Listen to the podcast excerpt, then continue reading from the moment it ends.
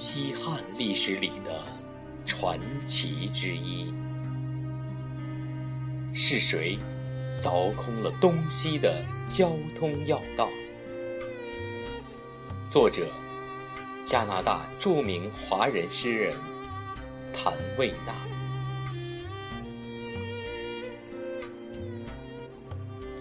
公元前一一九年，西汉盛世王朝汉武为了西域小国乌孙免受匈奴的欺凌，想断匈奴右臂之念，想派一个勇敢无惧的文化大使出使西域，最终挑了一位汉武帝身边的御前侍卫。他是谁？他原是一位壮士，汉中城固人，当年二十五岁，身躯魁伟，气宇昂然，浓眉大眼，炯炯有神，仪容英武，剑术超凡。十五岁就出马参战，经历过七八次战斗，曾去北方征讨过匈奴强敌，九死一生。凯旋归来，受到秦朝皇家的重视。原任秦朝皇家禁院的一个郎职官员，身为羽林郎，前年校场比武郎，骑射军优，臂力过人，武艺超群，直升郎官。汉武帝在玉肃的上林苑狩猎时，眼见到他英勇地射死了一只棕熊。救了有名的勇士卫青，他的胆量与高超的剑术撼动了武帝的心，命他做身边的御前侍卫。他是谁呢？他是对世界有极大影响力的人之一，正是拓展中国历史极有贡献的张骞。张骞第一次出使西域。率领着百骑车马骆驼的长队伍，载着无数联合小国的皇恩贵重礼物，武帝亲临受旗出发，相送祝福，声势浩大，鞭炮噼里啪啦的响彻云霄，声声叩响在整个长安城的墙头上。行行重行行，步步向西行。一踏一脚印，十步越百川。跨过高峻的祁连山，凿空狭窄艰险的河西城走廊，渡过条条急流勇退的险滩，突破了重重的难关，拜别着渭城的阳关与玉门关，感受到西出阳关无故人之寂寞与长叹。体验到终日把关临洮、护卫大汉民族人的艰难。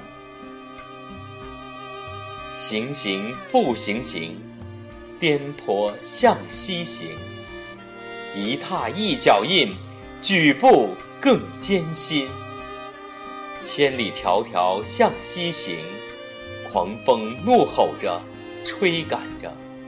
黄沙不时盖天覆地的滚滚而来，吓唬着，忍饥挨饿，耐着冻寒，却仍向往着再现海市蜃楼时的奇景，时时提心吊胆着杀红豹的突袭。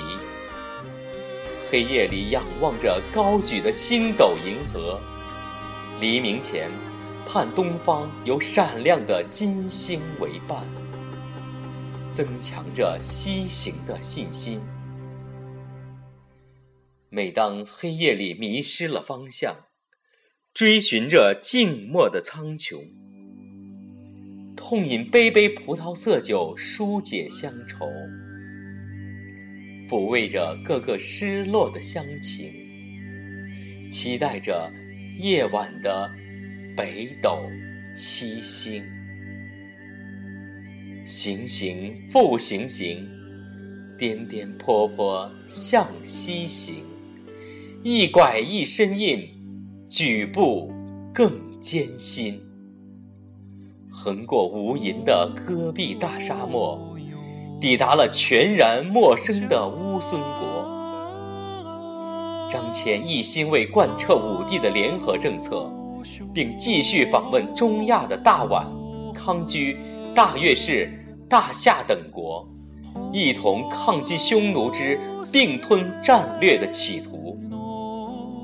张骞每派使节队去大月氏，必然经过匈奴的领域，所见、所闻、所遇与所感，都因语言沟通上的诸多困难。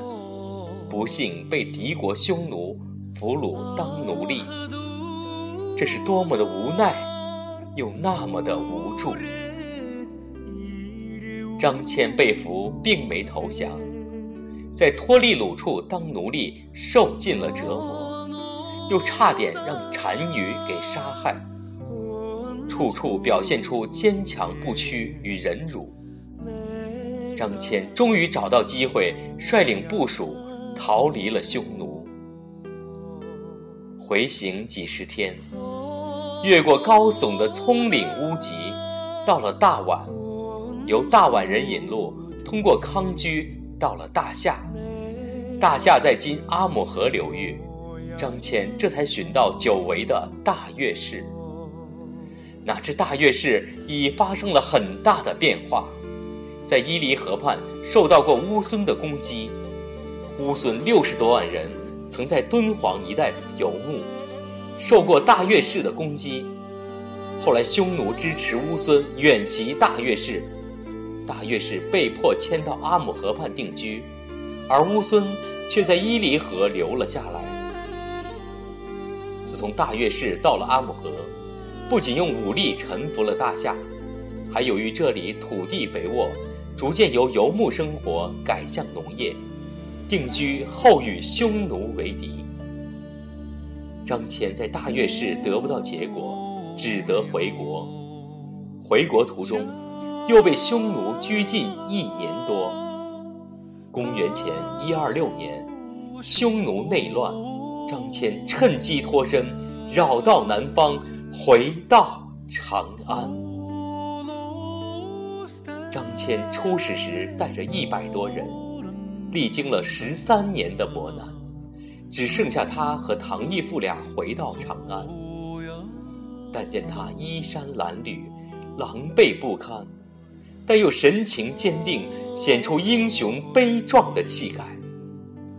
这次出使，虽然没有完全达到目的，却对西域的地理、物产、人文风俗、语言习惯都有了记录。为汉朝开辟一条通往中亚的交通要道，留下了许多宝贵的资料。误传张骞遇到困难和挫折就投了降，武帝听见张骞投敌为奴变了节，异常的气愤，对这样没骨气的人，本要加以严重的处罚，但听张骞狼狈归来，据实以报后，朝廷放松了对张家的抄家。归还了仅有的房产。昔日和张家有婚约的周月英全家，本因张骞投降，也受到了牵累。月英痴心不改，对张骞没失去信心，不肯另嫁，一心等待张骞的归来。张骞第二次出使西域，目的仍是增进汉王朝。同西域各国的经济文化交流和友好的往来。时过境迁，张骞第二次出使西域，带领了三百人马，更加威风八面，声势浩大，受到各国的特别的欢迎与礼遇。乌孙还派数十名使者携带礼物来到长安进贡答谢。从此，中原的丝绸、瓷器等物品，以及先进的农工生产方式，随之迅速地传到西域。西域的名马、香料及水果等产物，也陆续地传到了中原。张骞凿空中西，推展出中西文化经济的交流与往来。张骞是有史以来。功不可没的第一人，深刻的影响着两千年来华夏民族五族共和的历史。像后来的哥伦布发现新大陆，像麦哲伦惊见好望角的喜出望外，和牛顿无意在苹果树下发现地心的引力，都从此牵动整个世界更上层楼。不同的是，他们的探索与发现，只是近代两百年内的大事，而张骞却能在两千年前。为人类未来的和平，就跨出了一大步，促进了中西经济文化的交流与发展。张骞啊，您是多么的值得我为您用我的拙笔为您叙述，为您一生的开拓精神传传转转。